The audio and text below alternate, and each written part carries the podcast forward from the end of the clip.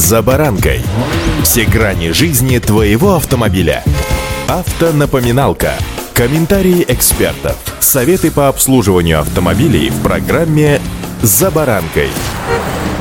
Осень. Расцветает все позднее, темнеет все раньше. Поделать с этим ничего нельзя. Ну, разве что приспосабливаться. Причем, чем раньше произойдет адаптация, тем всем будет проще. Всем это вам и вашему автомобилю. Ведь зачастую именно о таком тандеме мы и говорим. А что же в сумерках и темноте выходит на передний фронт безопасности дорожного движения? Правильно, это фары. Причем в еще одном тандеме. Фары и скорость. Сегодня о них. С вами Забаранка Александр Карпов. Здравствуйте. Автонапоминалка.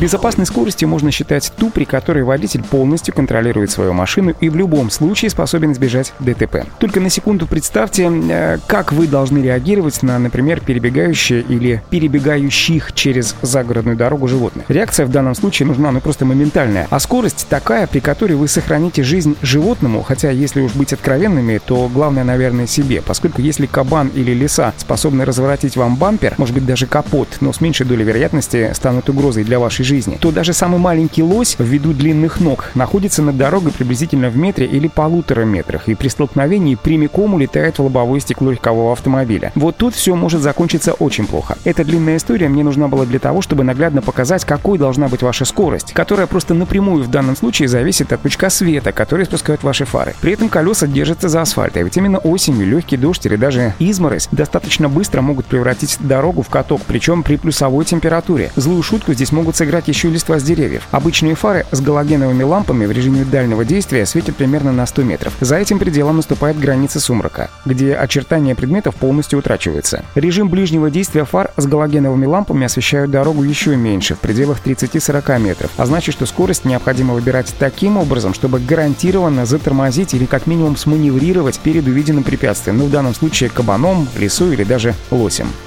Автонапоминалка.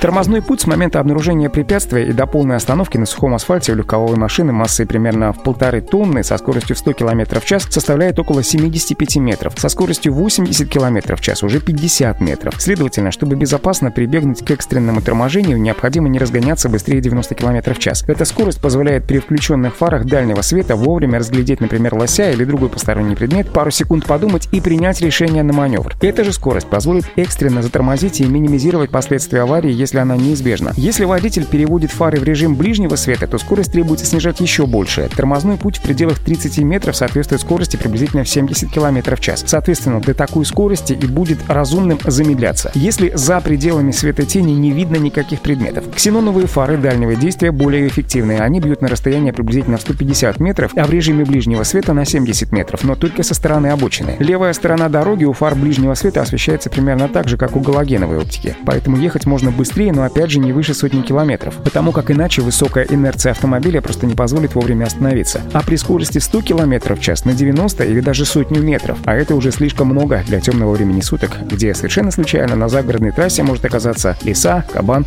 или лось. Поэтому, друзья, выезжая за город, особенно сейчас в это сумречное утреннее или вечернее время, будьте предельно внимательны, осторожны и не торопитесь. Удачи! За баранкой.